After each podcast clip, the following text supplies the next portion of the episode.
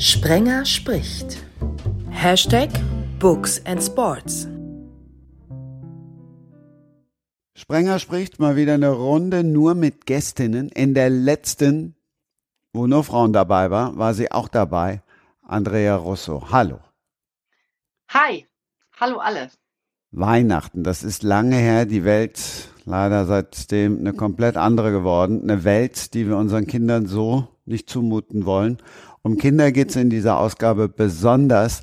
Nicht nur deshalb hat Andrea ihr Kind dabei. Hallo, Christine Marie Bello. Hallo. Jetzt sag aber direkt bitte dann, dass du in den 90ern geboren bist, damit nicht alle sagen, wieso bringt die Frau Russo jetzt auch noch ihr Kind mit? Die sieht doch so jung aus auf den Fotos. Ganz so klein bin ich nicht mehr, 28 bin ich mittlerweile. Ah, da der Podcast zeitlos ist, hättest du jetzt einfach auch sagen können, so Anfang der 90er, weißt du. Wobei, andererseits, ne, wenn der in zehn Jahren ausgestrahlt oder du rufst ihn dann in zehn Jahren, hörst du ihn dann mit deinen Kindern nochmal und dann sagen die, boah Mama, bist du jung. Hm, geht natürlich. Der Gruß geht dann endlich mal wieder nach Österreich. Servus, liebe Marianne Frohmwald. Grüß euch aus Wern oder Grüß euch aus Wien. Ach, das Ja, ist besser. ja. Das verstehen wir, glaube ich, alle. Vor allen Dingen Das die. verstehst, äh, äh, das eine ist Wienerisch und das andere, Grüß euch aus Wien, ist äh, Österreichisch. Das versteht ihr besser. Ja. Ah, okay. Oder soll ich sagen, Bonjour, Christian, Ariseur? Ah, dann klären wir das direkt auf, woher äh, Marianne und ich uns kennen. Marianne hat tatsächlich eine Podcast-Ausgabe gehört, die da hieß Gebrauchsanweisung für alles mit Andreas Altmann, diesem begnadeten und du sagst, dass er etwas verrückt ist oder sag ich, dass er etwas verrückt ist, Marianne? Ja, ist er doch ein bisschen verrückt. Darf er doch sein, oder? Andrea, wir beide sind sofort dann nochmal über den Titel gestolpert, das Scheißleben meines Vaters, das Scheißleben meiner Mutter und meine eigene Scheißjugend. Ich kenne ihn nicht und ich kenne kenn, äh, auch das, ähm, das Buch nicht. Also von daher, ähm, es könnte was Lustiges sein, ne? es kann aber auch was sehr Ernstes sein oder beides. Das äh, so vom Titel her. Titel sind ja immer so eine Sache. Ja, es ist sehr ernst, das Buch, weil er bezeichnet ja seinen Vater als Arsch und er will dieses, äh, dieses, es ist seine Sache, ja. Er muss damit umgehen. Da bin ich froh, dass wir nicht nur ein glückliches Kind in der Runde haben, was wohlbehütet aufgewachsen ist, sondern gleich mehrere. Das ist richtig. Also ich erinnere mich noch an Zeiten, wo ich auf dem Spielplatz gespielt habe und nach Hause gegangen bin, als die Straßenlaternen angegangen sind. Ähm, ich hatte eine sehr, sehr, sehr schöne Kindheit. Wenn man sich nochmal die Ausgabe anhört, als deine Mutter dabei war, wie sie über deinen Papa geschwärmt hat, also du kannst nur eine wunderbare Kindheit gehabt haben. Wann durfte das Kind denn dann später ins Internet? Das weiß ich jetzt gar nicht mehr, aber ey, die Zeiten, die sind echt, äh, das ist echt lange her, ne? Aber doch, also wir hatten Internet und wir hatten auch so Programme, ähm, die dann irgendwas gesperrt haben, ne? Und die die Zeiten re geregelt haben und äh, weißt du noch? Irgendwas war doch da, ne? Also so. Ja, da war was. Nachts ist das Internet halt aus gewesen. Ne? Also das war halt einfach früher nicht so, dass das immer und überall verfügbar war, sondern ne, man hat sich dann zu Hause an den Computer gesetzt und durfte dann mal ein, zwei Stunden ins Internet. Das ist halt gar kein Vergleich zu dem, was heute alles möglich ist. Es ist ja immer und überall Internet da. Ne? Ja. Und das war früher einfach nicht so. Ja, wir haben halt aufgepasst. Damals war das Internet ja auch noch, oder an, das liegt, das gut, das hat ja dann, weiß ich nicht, hat es was mit dem Internet zu tun, dass so viel Schrott da drin ist, oder Es gibt ja auch viel schöne Sachen, ne? Also man kann ja, man kann ja auch bei Kindern gucken, dass die auch nur auf bestimmte Seiten dürfen. Oder also man kann, man kann ja, hat ja schon Möglichkeiten. Ich weiß nicht, vielleicht kennt Marianne sich da aus. Ich habe gehört, du warst, warst oder bist Polizistin oder Kommissarin oder Ich war bei der, äh, ich war bei der Polizei in, äh, in Wien, mhm. aber wie ich be äh, begonnen habe bei der Polizei, hatten wir nur eine normale Schreibmaschine. Ganz einfach. Und dann ist erst äh, eigentlich das Internet äh, gekommen, ja. Es war eine andere Zeit damals, ja. Äh, ich hatte einen Kassettenrekorder mit 14 Jahren, das äh, Kassetten, die Musik gehört, wir hatten, wir kannten die ganzen Lieder. Es war anders. Marianne, heute. verrat mir doch mal, also wir haben ja jetzt schon gehört, meine Tochter ist ein Kind der 90er. Ähm, was bist du denn für ein Kind?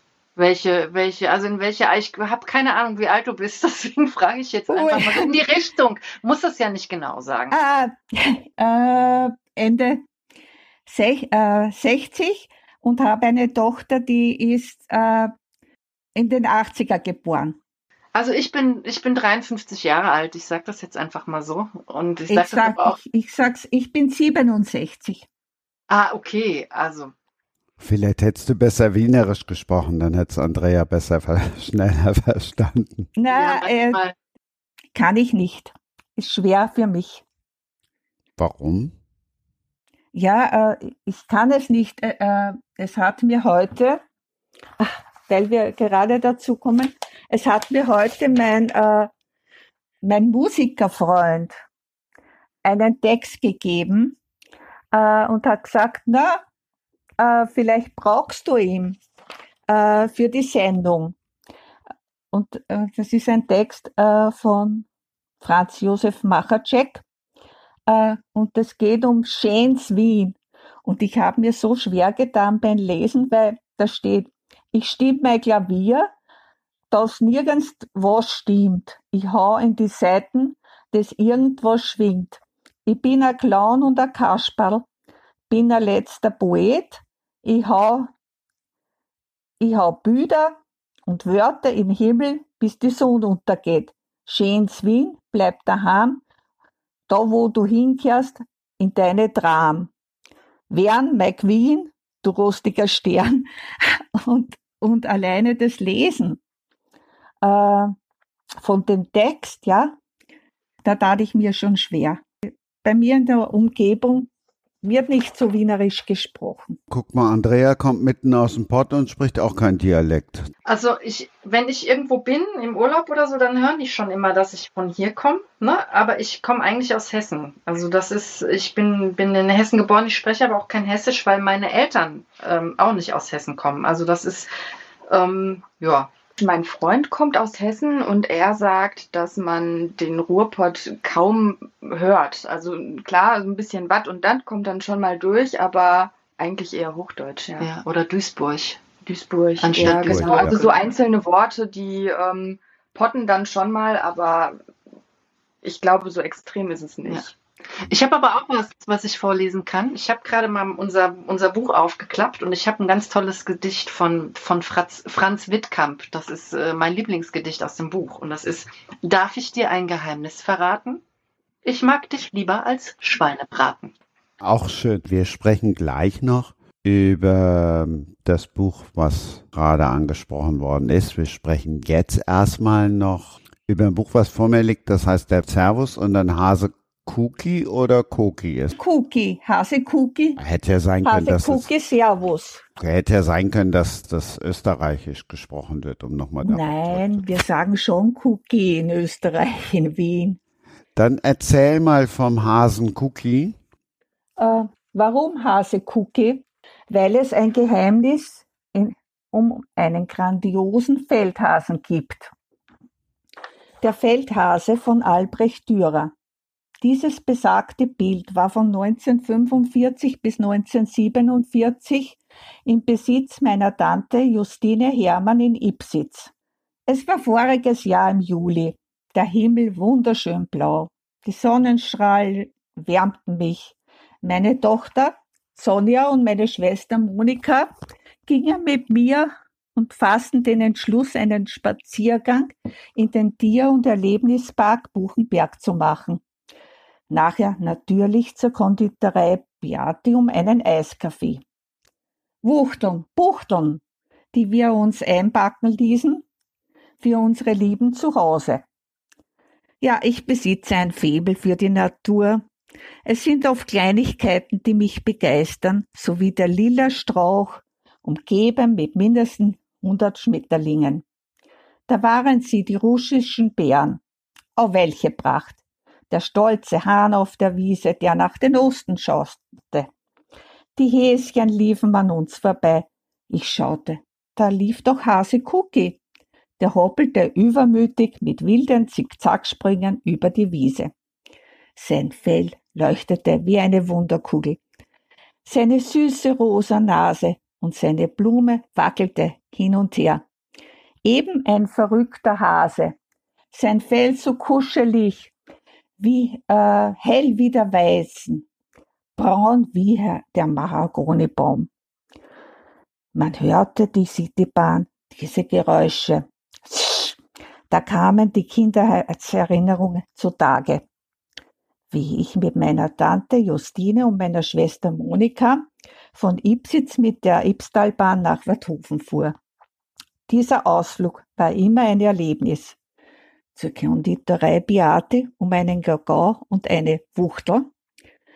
Die heißen in Deutschland Buchteln. Dann Wettlaufen von oberen bis zum unteren Stadtplatz um ein Cremeringerl. Nicht zu vergessen im Dezember die Auslage mit den Nikoläusen einfach herrlich. Und in all diesen Erinnerungen habe ich das Kinderbuch Hase Cookie. Keks hat es doch mit, der Kondi mit den Konditoreien zu tun in Weidhofen an der Ips und in Salzburg. Ich sagte zu meiner Schwester, du malst die Bilder als echte Weidhofnerin, die Citybahn und mein Reiher, Andrew, aus Liesing dann noch die Eule vom Buchenberg. Ach, und welche Widmung. Natürlich Andreas Altmann, meinem Mentor und meinem besten Freund. Na, da muss aber das Buch hundertprozentig sein, stimmten Monika und Sonja ein. Andreas Altmann hat doch 22, 23 Bücher jetzt geschrieben und sechs Bestseller. Marianne, du bist wirklich verrückt. In gewisser Hinsicht schon. Ich bin doch die Kaiserin. Hurra! Na, so ist es. Ist es denn jetzt ein Buch für Kinder? Ist es ein philosophisches Buch? Also meine Lieblingsstelle war ja, wo der Hase in, in Köln heiratet, aber das nur nebenbei. Oh, das ist deine Lieblingsstelle. Äh, mein Buch äh, Hase Cookie, Servus, ist für Kinder ab acht Jahren, ist aber auch für Erwachsene. Und ja, und der Hase natürlich äh, meine Geschichte äh, mit Hasen fängt von Köln an, vom Hasenbach in der Nähe von Köln. Äh, ich hatte damals eine Facebook-Freundin und die hat mir so schön äh, über Hasenbach erzählt und darum habe ich dann über Hasenbach geschrieben, äh, weil es so eigentlich so schöne warme Tage gibt im Hasenbach so der aus, die austreibenden Blumen, der Duft lag in der Luft, die Menschen und Tiere waren wie ausgewechselt. Wann hast du das Buch Bitte. geschrieben? Ich habe voriges Jahr das Buch geschrieben. Es ist im September herausgekommen. Guck mal, wir haben ja eben gelernt, mit Ende 60 hast du ein Buch über Hasen geschrieben. Christine ja. schreibt Kinderbücher über Vampire. Warum schreibt der eine ein Buch über einen Hasen und der andere über Vampire? Ähm, also ich kann mir durchaus vorstellen, auch mal ein Buch über einen Hasen zu schreiben. Ich bin da, was meine Fantasie angeht, glaube ich, sehr breit aufgestellt. Ähm, ich habe sehr, sehr viel Fantasie. Ich bin mit Harry Potter und Co. aufgewachsen. Ich weiß nicht, ob mich das dahingehend vielleicht ein bisschen beeinflusst hat, aber ähm, ja, ich finde, gerade Kinder sind unterschiedlich und dementsprechend sollten auch Kinderbücher unterschiedlich sein. Ich sehe gerade so einen äh, Hasenvampir vor mir. Wiederum fände ich bedenklich. Und ich wollte gerade sagen, ich bin ganz auf deiner Seite. das ist es doch. Ja. Mein erstes Buch äh, was ich geschrieben habe, ist, ist über einen Engel. Und zwar, ich wollte den Kindern etwas beibringen. Ich wollte den Kindern Kultur, Reisen vorzeigen in einem Buch, wie es eigentlich in Wien und in Niederösterreich aussieht, ja. Und mein zweites Kinderbuch heißt Ilse liebt Ipsitz. Das habe ich meinen äh, Kinder- und Schulfreund gewidmet. Und da habe ich von Ipsitz geschrieben, von die, äh, von der, von, äh, Ipsitz ist eine Schmiedestadt, ja, ein Schmiedeort, wo du auch Schmieden äh, lernen kannst und wo lauter Schmiedeskulpturen stehen, ja. Und da habe ich halt über die Jause auch in Ipsitz geschrieben, über Most, über den Schafkäse, ne. Und natürlich lernt man dann, wenn du einen Mentor hast, mit dem was schreibst, äh, lernst du auch einen anderen Stil zu schreiben. Und dieser Hase hat mich eigentlich irgendwie verfolgt äh, aufgrund äh, von meinem Onkel, weil er damals den Dürerhasen, was nirgends aufscheint, ja, äh, von, äh, vom Felsberg von Valdice 1945 vor der Roten Armee gerettet hat. Und das wollte ich immer irgendwie aufschreiben. Ja, und darum ist der Hase Cookie entstanden. Dürer Hase, also wir reden tatsächlich über ein Bild von Albrecht Dürer. Ja, das äh, 1945 bis 1947 bei meiner Tante Justine in Ipsitz in einem kleinen Haus gehangen ist. Und mein Onkel Franz Xaver Zöch war damals äh, so ein berittener Soldat und der ist da, dorthin gekommen nach Felsberg in dieses Schloss nach Valdice und hat dort seine damals seine 18-jährige Frau kennengelernt und mit der ist er geflüchtet in der Nähe von Gottweg nach Krems und hat dieses Bild in einer Holzkiste mitgenommen und zu meiner Tante nach Ipsitz gebracht und dort aufgehangen. Wo ist er jetzt? In Wien, in der Albertine in Wien ist er, aber der wird einmal im Jahr wird er ausgestellt. Und wem gehört der jetzt? Der Lichtenstein Stiftung. Ach Mensch, ich dachte, wir hätten jetzt ja alle eine gute Partie gemacht und der gehört dir. ja. ja, dann hätte ich dich sofort nach Wien eingeladen. Okay. Ja, ich hoffe, die anderen beiden auch. Also bei einem, Na, bei einem echten Dürer hätten wir eine Party mit Altmann machen können. Ja. Und Riesenradfahren natürlich. Äh, Riesenrad mit am Abend mit dem Riesenrad ist schon was Spezielles. Und lecker essen gehen, bitte. Aber kein ja, Hasen. mit Kartoffelsalat. Hm? Ja, ja, obwohl der Schnitzel ab und zu mal schon noch, aber ich dachte eher so an so Mehlspeisen und sowas Leckeres. So. Käseschmarrn. Käserschmarrn, ja? Ja, ich habe Käseschmarrn verstanden. ja, ja. ja Kä Käserschmarrn, äh, Käserschmarrn. Ja, es gibt da verschiedene Palatschinken. Ja, bin ich auch dabei. Ich glaube, wenn wir jetzt hier weiter über Essen reden, dann müssen wir die Aufnahme gleich abbrechen, weil wir alle Hunger kriegen. es war doch klar, dass Andrea Russo mit Backwaren daherkommt. Wir können nochmal auf die Weihnachtsausgabe verweisen. Wir können natürlich auch nochmal erwähnen, dass der süße Himmel der Schwestern Lindholm, dass das zwar ein Roman ist, aber im Grunde genommen ist es ja einfach nur eine süße Versuchung. Ja, das ist, das, das ist natürlich ist ein Roman mit einem sehr ernsten Hintergrund, aber es wird gebacken und es wird gegessen und genossen. Und ähm, die Schweden und Schwedinnen, die können ja auch, ähm, die haben ja auch tolle Rezepte und können auch gut backen. Von daher ja. Wir waren jetzt in Wien auf dem Riesenrad, wir waren beim Hasen, wir waren jetzt in Schweden und wir kommen dann gleich nach Norderney. Ich wollte jetzt nach Norderney, Marianne hat gesagt, nee, wir gehen noch mal in ein Café. Und zwar ein, ein Café auch in Salzburg. Das Café Schatz. Es ist ein süßes Geheimnis, lag versteckt in der Getreidegasse.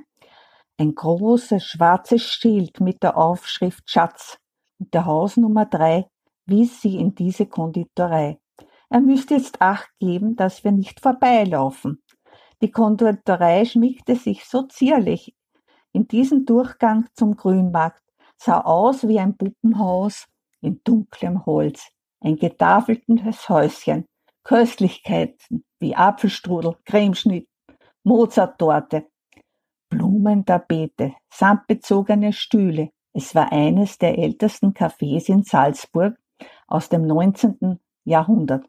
Ihr Verrückten, seht ihr diese Mozartkugeln in der silbernen Verpackung, ich könnte narrisch werden. Ein Traum. Gucke, schau, die Cremeschnitten in unsere Mägen werden galoppieren. Mir, man sieht, wie dir diese Süßigkeiten schmecken. Gucke, ich werde Hopsen springen, man kann von diesem Zeug nicht genug bekommen. Ja, äh, dazu will ich sagen, die Konditorei Schatz hat den ersten Preis für die Mozartkugeln bekommen. Und meine zweite Konditorei ist die Konditorei in meinem Buch Hase Kucke Servus Biati. Biati mit den besten Wuchteln, Buchteln, mit Vanillesauce, mit Cremebringerl. Und mit, sie haben auch jetzt den Preis gemacht, Platz drei bei Falstaff, für die Krapfen, für die Faschingskrapfen. Also essen tue ich sehr gerne, naschen besonders. Dann haben wir ja alle was gemeinsam. ja, wenn ich jetzt einfach nur noch mal hier gucke, Andrea Russo, aka Anne Barnes, Konditorei, eigenes Café. Deshalb habe ich jetzt noch mal vom Café auch erzählen lassen. Dann haben wir schon drüber gesprochen, das Café der Schwestern Lindholm, die Karamellwerkstatt. Warum bist du so eine Süße geworden, Andrea? Das, ja, also das glaube ich ist offensichtlich, oder? Also ich esse gerne, ich esse gerne, ich genieße gerne und ähm, nasch gerne. Also von daher ist das, äh, lag das nahe. Okay, jetzt googeln alle und gucken alle Autorenfotos und sagen, ist das jetzt Photoshop oder nein? Das ist natürlich kein Photoshop und dann fragt sich jeder, wo steckt sie das hin? Das ganze Süße. Sie, sie, sie, ja, also schlank bin ich ja nicht so und ähm, ich ähm, versuche, also wir haben jetzt wieder einen neuen Anlauf, wir gehen morgen laufen, ne? Meine Tochter lacht. Also wir gehen, wir machen, wir gehen laufen, wir bewegen uns. Und das heißt ja nicht, man genießen und gern naschen heißt ja nicht, dass man drei Kuchen auf einmal essen muss. Ne? Also das ist ja, ähm, kann das ja schon so ein bisschen einteilen. Was isst denn du am liebsten, Andrea? Was naschst du am liebsten? Nougat. Ja, so wie ich. also Nougat, Nougat, Nougat, Nougat, Nougat, ja. Nougat-Schokolade, Nougat in alle Variationen. Genau, das geht eigentlich immer. Und ansonsten ja Kuchen. Aber wir wollten ja eigentlich zur Ostsee, die eigentlich die Nordsee ist, wenn ich es mal so sagen darf. Ja, also mit Norderney habe ich mich vorhin natürlich direkt angesprochen gefühlt, weil meine Bücher auf Norderney spielen und am 28.04. kommt mein zweiter Roman raus, worauf ich mich schon sehr freue. Es geht wieder nach Norderney. Ähm, ganz so viel kann ich noch nicht verraten, aber auch dort spielt ein Kaffee eine Rolle und dementsprechend auch Kuchen. Vorher war es eine Pension? Vorher war es eine Pension, genau, auch auf Norderney. Ähm, Norderney ist für mich, und ich glaube, damit bin ich nicht alleine, ein kleiner Sehnsuchtsort. Ähm, eine meiner besten Freundinnen lebt dort, deswegen habe ich nochmal eine ganz besondere Verbindung zu dieser Insel. Und ja, da fiel mir die Wahl des Spielortes nicht, nicht schwer, würde ich sagen. Ja. Woher kommt die Liebe zu Norderney? Eine meiner besten Freundinnen, die lebt auf der Insel und ähm, sie ist vor einigen Jahren aus dem Ruhrgebiet dorthin gezogen und dementsprechend bin ich relativ häufig dort. Und je öfter ich da war, umso mehr habe ich die Insel und vor allem auch die Insulaner lieben gelernt. Von wegen Kinder kommen selten auf andere Leute. Also Norderney ist schon, glaube ich, meins. Ne? Ja, sie ist. Norderney Mainz. Ich habe da einen ganz besonderen Bezug zu, den meine Mutter da nicht mit mir teilt. Nee. Also meine Bücher spielen ja auch oft an der Ostsee. Also die spielen zwar auch am Meer, aber, aber ähm, ich bin, bin gerade in den letzten Büchern auf Rügen und am Schönberger Strand und so ein bisschen, ja, weiter weg einfach. Warum seid ihr euch da und eins, wenn ihr euch sonst in so vielen Dingen eins seid? Wir sind uns nicht uneins. Wir beschreiben beide Bücher, die am, am Meer spielen. Ich habe einfach schon ein paar mehr geschrieben und ähm, gucke mir auch andere Sachen an. Also das heißt ja nicht, dass ich Norderney nicht mag. Ich mag Norderney. Ähm, da hat spielt auch mal eins meiner Bücher auch auf Jüst, aber ähm, ja, also Nee, aber es gibt ja so, dass der eine sagt, nein, lieber Nordsee und der ist totaler Nordsee-Verfechter und der andere ist totaler Ostsee-Verfechter. Das haben wir aber beide nicht. Wir mögen sowohl die Nordsee als auch die Ostsee. Genau. Ja. ja. ja. Also das ist, wir, wir, sind ja auch, wir waren ja auch letztens an der, an der Ostsee, an der Nordsee. Also das ist, äh, nee, dieses hat beides, es gibt beides, hat beides was Schönes. Es ist Meer.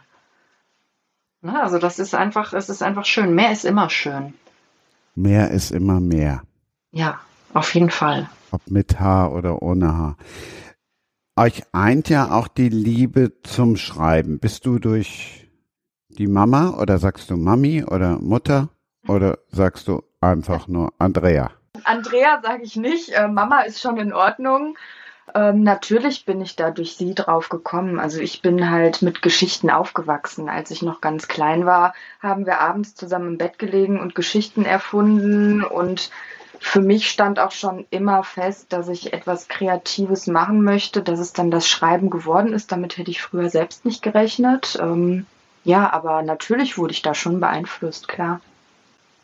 Ich habe immer gedacht, sie macht ähm, was, also anderes Künstlerisches. Ähm, also sie malt, wir malen auch beide und ich bin immer davon ausgegangen, sie macht mal Skulpturen oder so, irgendwas gestalten. Also das kann ja. ich mir auch vorstellen. Ne? Also wer weiß, ich bin ja noch jung. Ich ja, ja, ja, das stimmt. Äh, man sagt ja immer, der Apfel fällt nicht weit vom Stamm. Das stimmt. In dem Fall ist es tatsächlich so, ja. Dieses Wort äh, Generativität äh, ist eigentlich der Wunsch, das Wissen an die nächste Generation, die Fähigkeiten und das Wissen an die nächste Generation weiterzugeben.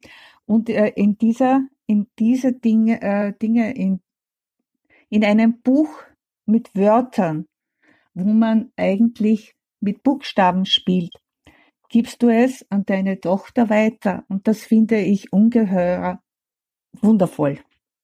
Ich glaube, mit der Kreativität verhält es sich da ja auch irgendwie ein bisschen anders. Ich weiß nicht, ob man das lernen kann. Ich glaube nicht. Also es hätte natürlich auch gut passieren können, dass ich damit überhaupt nichts zu tun haben möchte. Ne? Deswegen, das ist schon, ist schon schön, dass wir das jetzt teilen können. Ja, auf jeden Fall. Also ich habe ich hab jetzt jemanden in der Familie, der die mich versteht. Ne? Also alles, was, wenn es ums Schreiben geht oder so, das ist, äh, das ist schon, schon sehr schön. Das ist ähm, jemanden zu haben, mit dem man sprechen kann und der sagt dann, jo, kenne ich auch. Ist ja nicht nur so, dass sie, dass ihr euch versteht, ihr habt ja sogar zusammengeschrieben. Wie funktioniert das? Also der Schreibprozess zusammen ist interessant. Wir ähm, arbeiten an einer Datei und schreiben tatsächlich abwechselnd. Es kann dann aber durchaus mal sein, dass ich mich morgens in, in, den Computer einwähle und feststelle, dass meine Mutter mitten im Satz oder manchmal sogar mitten im Wort einfach aufgehört hat zu schreiben. Nein. Doch. Und äh, ich arbeite dann mit dem, was ich halt vorfinde. Ähm, das funktioniert aber tatsächlich sehr gut, weil wir uns super ergänzen und auch einen ähnlichen Schreibstil haben. Also das passiert dann, wenn der Postbote klingelt. Ich schreibe gerade, dann klingelt der Postbote, ich muss runter. Wir haben hier drei Etagen und äh, dann kommt Post oder irgendwas und ich bin abgelenkt und äh, ja, das stimmt, dann kann das schon mal passieren. Aber das ist, das ist, das ist schön, weil ähm, wir uns dann auch so ein bisschen die, die Bälle zuspielen. Also meine Tochter hat wahnsinnig viel Fantasie und das ist oft dann so, wenn ich sehe, was die geschrieben hat, dass ich denke, wow, und äh, dann auch lachen muss und inspiriert werde, weiterzuschreiben. Also das, das ist, ähm, ja, das passt, passt einfach sehr, sehr gut. Das ist sehr schön. Und wir schreiben, wir haben halt das kleine Vampirmädchen gemacht. Ähm, wir haben jetzt noch ein anderes Buch gemeinsam geschrieben, ein Kinderbuch, über das wir noch nicht so viel verraten dürfen. Wir schreiben auch demnächst unseren ersten Roman zusammen oder sind schon dabei. Wir machen, ähm, ja, wir inspirieren uns, das ist schön. Und es harmoniert auch gut, wir ergänzen uns da wunderbar. Ne? Also wir ja. stellen immer wieder fest, dass es, wenn wir zusammenschreiben, ähm, ja, super funktioniert. Genau, und keiner ist böse, wenn, der, wenn die andere sagt, ich habe keine Lust. Nee, nee, oder wenn, wenn man auch mal was löscht. Ne? Ja. Also das ist halt, wir sind da völlig frei und ja. bearbeiten dann natürlich auch das, was der andere geschrieben hat, damit es ein Text wird und ein Ton bleibt. Ähm, also das, da muss man natürlich auch aushalten können, wenn mal etwas gelöscht wird. Ja. Die Mama hat dich aber jetzt nicht unterm Tisch getreten. Ihr sitzt ja nebeneinander, das dürfen wir verraten, als du gesagt hast, es ist interessant, wenn wir miteinander schreiben. ich, ich könnte, also ich bin ja genauso, ich würde sagen, ja, es ist sehr interessant. Also wir, wir, nee, wir kennen uns sehr gut, wir wissen, wie wir etwas meinen und dass wir auch nie irgendetwas böse oder so meinen. Also das ist, wir können uns schon ganz gut einschätzen. Ich weiß, wie sie das meint. Es ist wirklich sehr interessant, wenn wir zusammenschreiben. Ich würde auch niemals etwas Böses hier sagen. Ne? Also das kommt noch dazu. Auch wenn wir es denken würden. Marianne, könntest du dir vorstellen, mit deiner Tochter gemeinsam zu schreiben? Ich habe heute mit ihr darüber gesprochen, ja. Und sie sagt, ja, das würde sie sich auch vorstellen können. Nur äh, meine Tochter, sie würde anders schreiben, ja. Und äh, es kommt ja, ich will ja mein nächstes Buch, was ich jetzt beim Schreiben bin, ist, äh, heißt Rothaarige Meere, wahres Leben. Und sagt sie, okay, Mama, schreib jetzt einmal, dann zur Lektorin und dann erst lese ich es. Und sie ist die, die dann ausbessert, noch was dazu schreibt. So war es bei Hasi Cookie auch. Das eine, den Titel habe ich nicht so ganz verstanden, ehrlich gesagt. Äh, rothaarige Mary. Ach, Mary, also der Name Mary. Ja, rothaarige Ah, ah. Mary. Mein wahres Leben. Ich gebe es unter einem äh, Pseudonym heraus, äh, weil auch meine Geschwister, die Familie in diesem Buch äh, eine Rolle spielen. Dann äh, auch meine wirkliche Geschichte, mein ganzes Leben wird in diesem Buch verarbeitet, ja.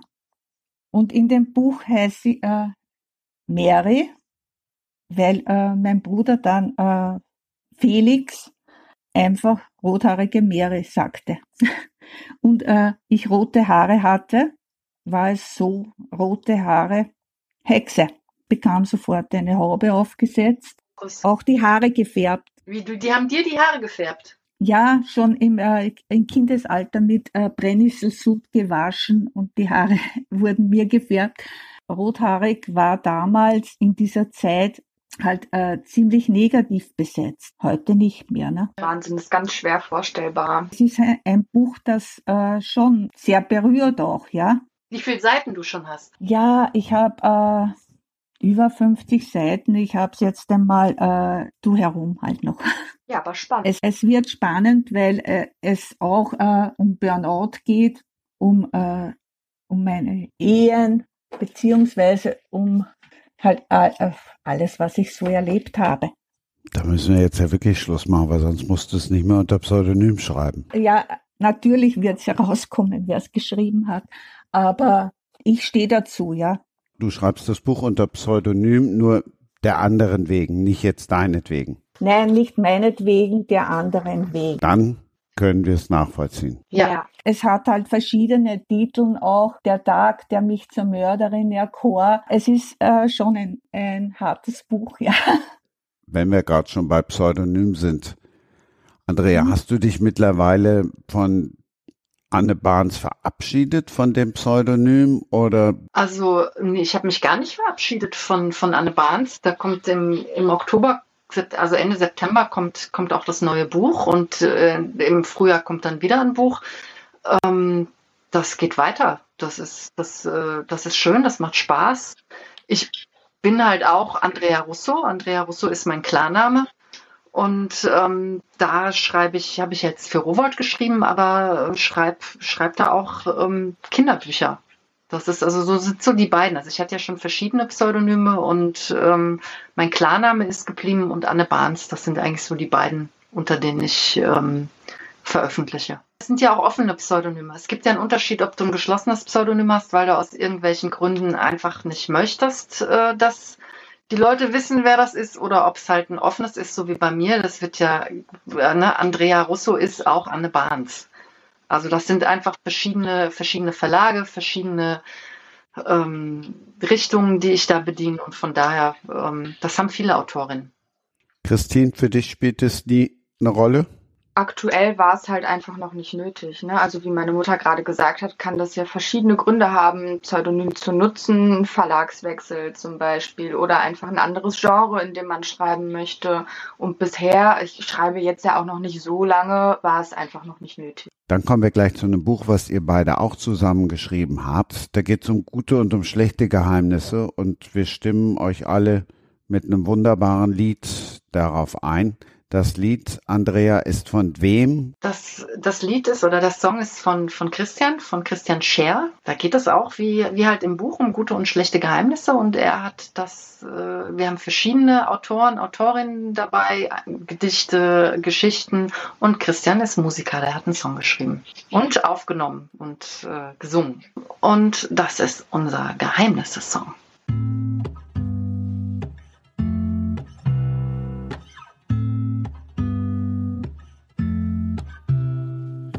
Könnte dir was sagen, doch ich tu's nicht. Es bleibt noch ein Geheimnis nur für mich. Denn Mama hat gesagt, erst morgen ist ein großer Tag und sonst wär's keine Überraschung mehr für dich. Ich könnte dir was zeigen, doch ich tu's nicht. Denn ich bekomm's noch nicht ganz richtig hin. Ich möchte es erst lernen, dann verrate ich es dir gern. Ich sag dir Bescheid, sobald ich fertig bin. Ich hab ein Geheimnis, ein schönes Geheimnis. Doch ich sag's dir nicht, es ist nur für mich und mein Geheimnis, mein schönes Geheimnis. Es tut niemandem weh, darum ist es okay, wenn's bleibt.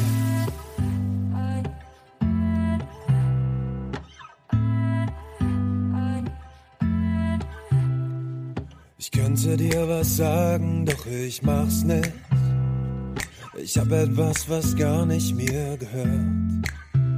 Doch die anderen haben geglaubt, ich hätte mich das nicht getraut.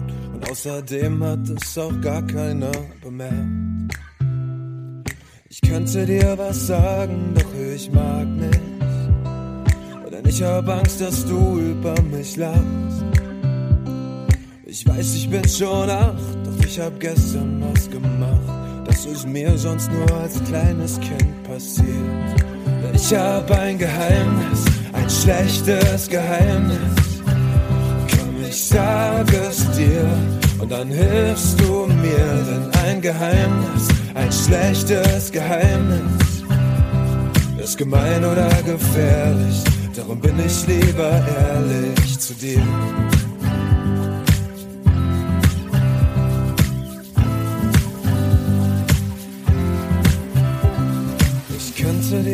Sagen, doch ich darf nicht. Denn jemand hat gesagt, das wäre schlimm. Ist nicht schön, aber okay, denn es tut mir ja nicht weh. Aber trotzdem möchte ich da nicht mehr hin. Ich könnte dir was sagen und ich mach's jetzt.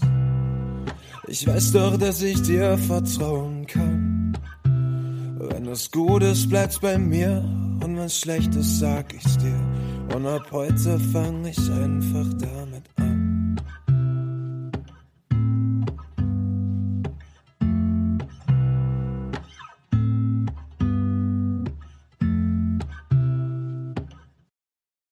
Andrea, erzähl du uns einfach mal, worum es euch beiden genau geht.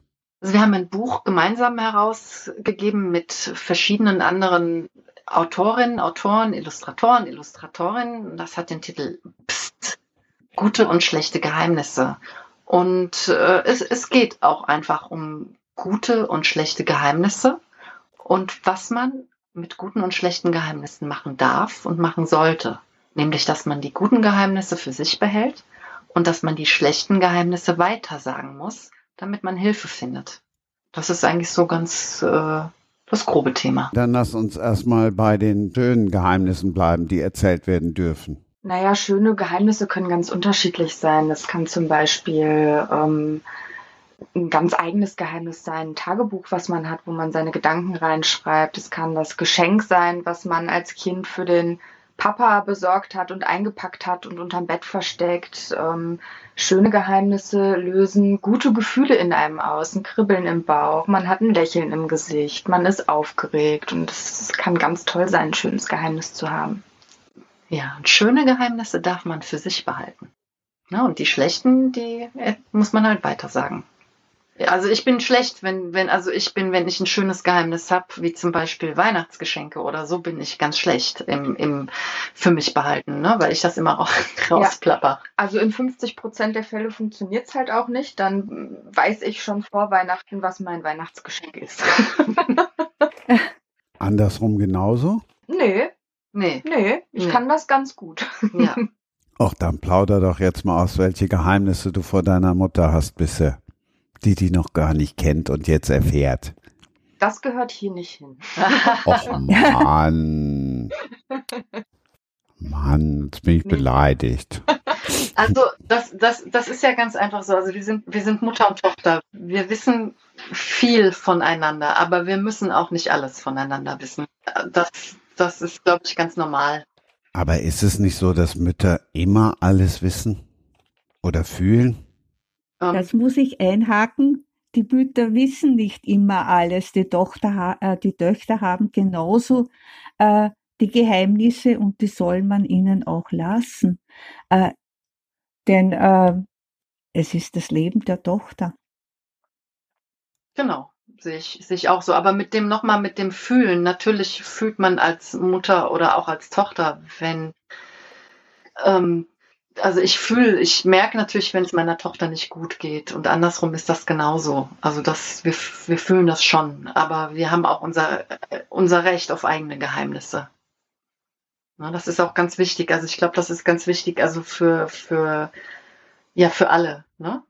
Alle Eltern, dass die ihren Kindern auch ähm, Freiräume lassen und ähm, die Geheimnisse bestimmte. Vertrauen äh, gegenüber der, den Kindern soll man haben, ja? Genau, und die Kinder sollten Vertrauen in uns haben. Äh, ich, wollte, äh, ich wollte sagen, ich lese in den Wörtern und sehe oft, wie es denjenigen geht. Wir schreiben uns schon ab und zu, aber wir greifen meistens zum Telefonhörer und sprechen oder zum Handy und sprechen miteinander oder sehen uns. Also von daher, aber klar, man kann auch, man kann auch an, an geschriebenen Worten erkennen, wie es jemandem geht. Das ist äh, ja Klar. Oder auch an nicht geschriebenen.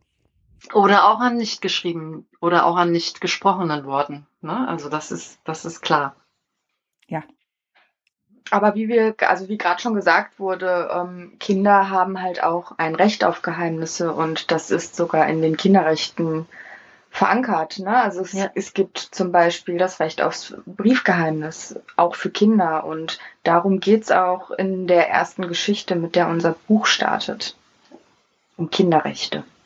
Wie viele Geschichten sind in dem Buch? Ist ja jetzt nicht nur ein Lesebuch, sondern auch ein, ein Guckbuch oder andersrum gesagt ein Vorlesebuch oder ein Zusammenlesebuch. Also es ist, es ist ein Zusammenlesebuch und es sind, ich, äh, es sind 18. Ähm, aber also 18 sind keine Geschichten, das sind 18 Geschichten, Gedichte und halt auch ein Song dabei. Also ne, das eine habe ich ja schon vorgelesen, es kann auch äh, ein, ein, ganz kurzes Gedicht sein. Und ähm, ja, es sind halt, wie gesagt, sind verschiedene Autoren, Autorinnen, die da mitgearbeitet haben und jeder hat eine eigene Illustratorin gehabt, Illustrator. Und so ist das ein, eine, ein ganz buntes Zusammenlesebuch geworden und das, die Betonung ist auch sehr wichtig. Also es ist ein Buch, das Erwachsene mit Kindern zusammenlesen sollten, weil es geht um gute Geheimnisse, die ähm, ja auch schön sind. Es geht aber auch um schlechte Geheimnisse. Da kann auch schon mal, also da ist auch körperliche Gewalt dabei, da ist sexualisierte Gewalt dabei, Mobbing, also ganz viele unterschiedliche Themen. Und das sind halt Dinge, die man gemeinsam lesen und auch besprechen sollte. Weil es wurde ja begleitet und mitkonzipiert vom Kinderschutzbund. Also sprich, es geht dann auch eben um so schwere Themen wie Missbrauch oder auch um Themen, die auch gerne mal verheimlicht werden. Auch. Also wie gesagt, es ist eine ganz, ganz breite Vielfalt. Also es gibt, es gibt gute Geheimnisse, es gibt schlechte Geheimnisse, es gibt die, die irgendwo dazwischen liegen und ähm, Sexualisierte Gewalt wird auch thematisiert, ja. Und wir haben auch deswegen mit dem Kinderschutzbund zusammengearbeitet, ähm, die uns da sehr gut fachlich unterstützt haben und uns auch geholfen haben bei den Begleitseiten, die es dazu gibt. Also wir haben im Prinzip zu jeder Geschichte Tipps und ähm, zwei Seiten, die die Erwachsenen und die Kinder begleiten, ne? also nach dem Lesen sozusagen die Gesprächsanlässe bieten. Wie, wenn ich lese, dass das Buch ja auch Wege gibt, wie Kinder über Themen wie Missbrauch sprechen können, wie können Sie denn drüber sprechen und mit wem können Sie drüber sprechen und mit wem sollen Sie drüber sprechen? Also wie gesagt, Missbrauch ist jetzt oder die sexualisierte Gewalt ist ja nur ein Thema im Buch. Ne? Also das ist natürlich dann schon schon ein, ein ganz schwieriges Thema. Es geht aber erstmal generell um Geheimnisse. Also man, man kann ja auch, das schlechte Geheimnis kann ganz banal sein. Ich habe, äh, keine Ahnung, irgendwas kaputt gemacht und traue mich nicht, das zu sagen. Oder ich habe von irgendjemandem irgendein anderes Geheimnis erzählt bekommen, das ich nicht weitergeben darf. Das ist ja ganz vielfältig. Und wie gehe ich damit um? Also ich sage jetzt mal als Mutter oder als, als Bezugsperson, als Lehrerin. Ich habe als Lehrerin vorgearbeitet.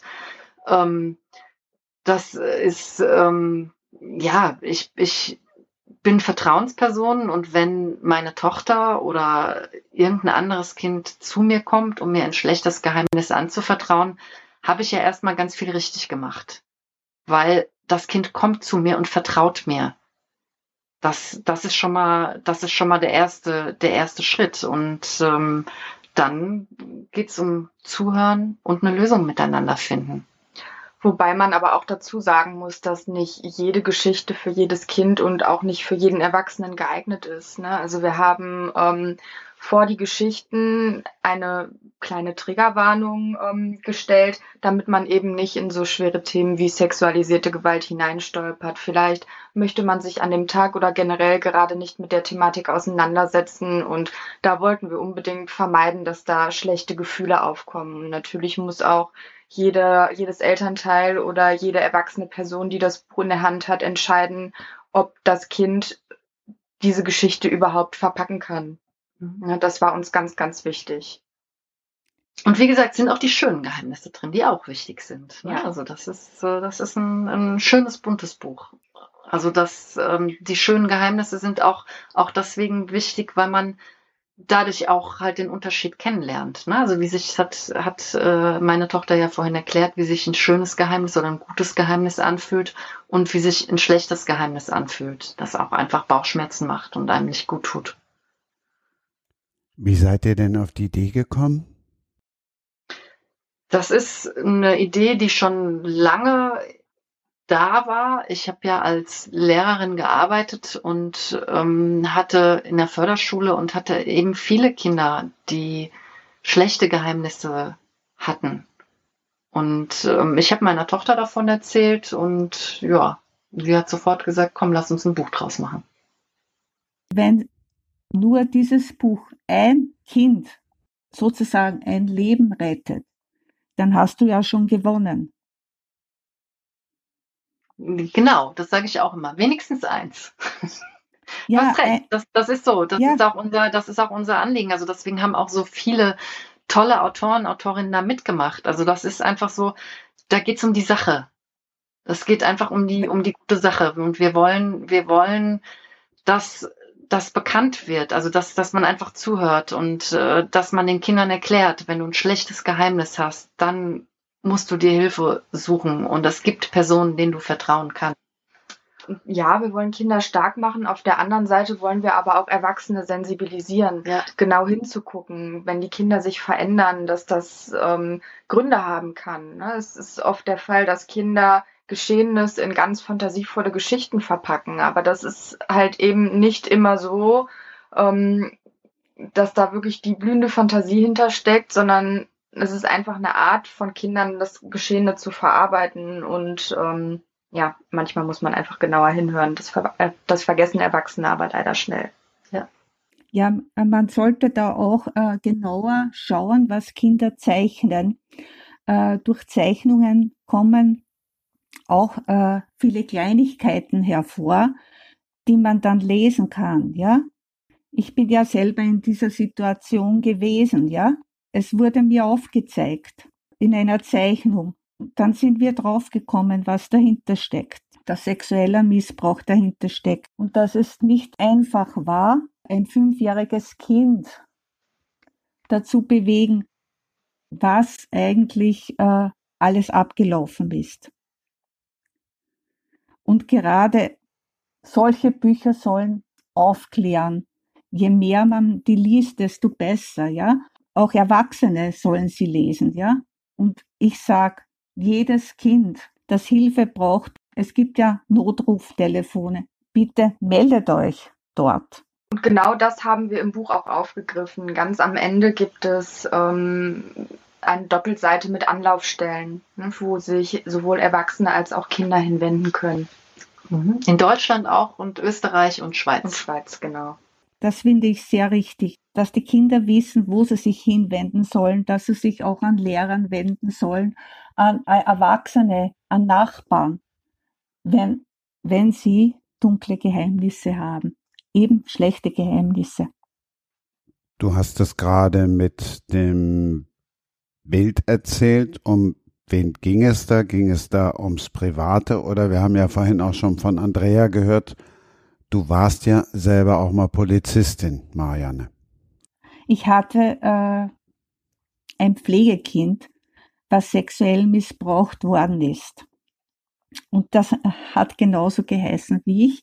Aber ich habe auch darüber gesprochen, jetzt bei der Behörde, ob ich darüber sprechen darf und sie haben es mir genehmigt, dass ich da heute beim Podcast darüber sprechen darf. Dieses äh, fünfjährige Mädchen, wir wollten äh, uns ein Pflegekind dazu nehmen.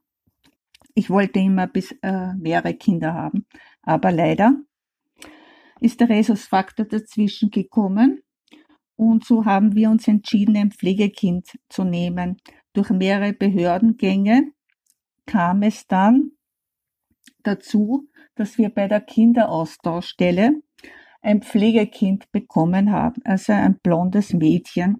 Die Anbahnung war so, dass ich, äh, ich ging aufs Klo und sie legte sich einfach hin. Ich will jetzt nicht äh, weiter das beschreiben. Ich ging dann zu dieser, die, die Kinderbetreuerin sagte, mit dem Kind stimmt irgendwas nicht. Ja, wir hatten dann die Armbahnung, wir haben sie nach Hause bekommen und dann fing sie an ähm, zu malen, Penisse zu malen.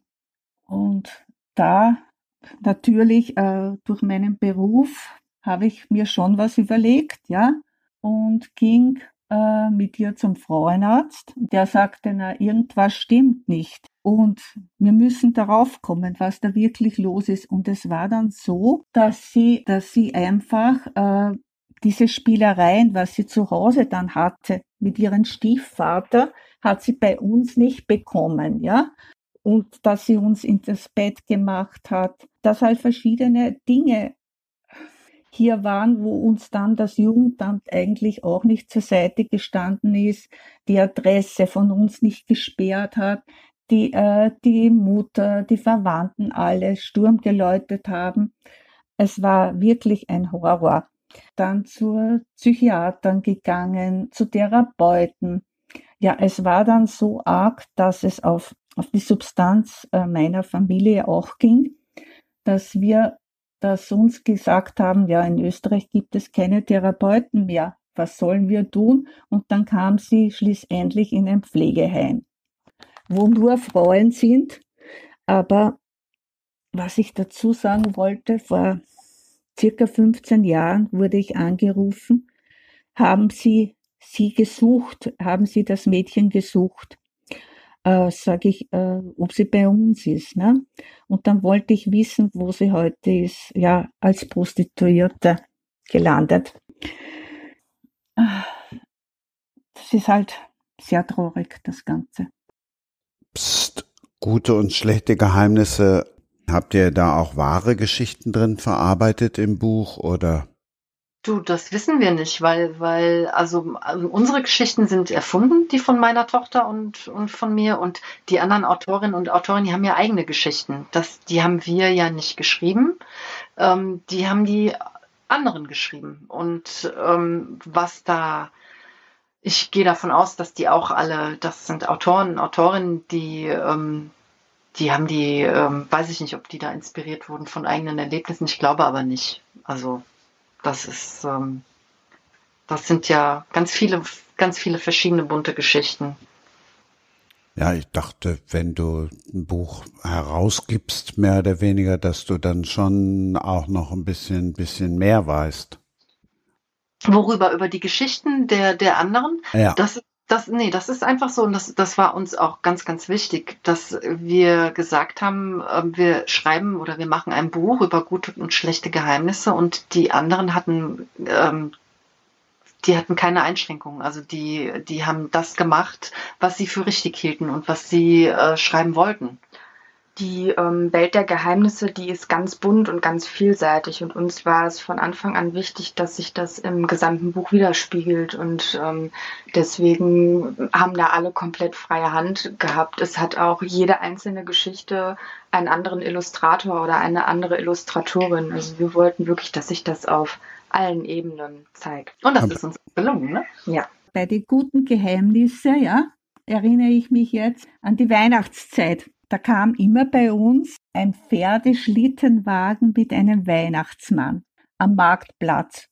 Und der teilte immer so Backeln aus, äh, rote Back, äh, Backeln mit roter Folie und, groß, äh, und große, riesengroße Maschen. Und er rief immer die Namen auf. Leider, wir haben nie ein Backel bekommen.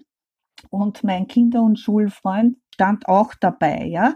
Er bekam auch keines. Jetzt erst vor kurzem hat er mir erzählt, ja, damals hätte ich genauso auf dieses Backerl mit der roten Masche gewartet. Aber ich habe lange damit äh, gekämpft. Warum habe ich dieses Backerl nicht bekommen? Und erst dann, äh, mit zwölf Jahren, hat meine Mutter gesagt, du, der Weihnachtsmann war bei einer Firma, dein Vater hat nicht dort gearbeitet. Aber meinst du, es hätte was dann geändert, wenn du es ihm verraten hättest, dass der Papa dahinter steckte?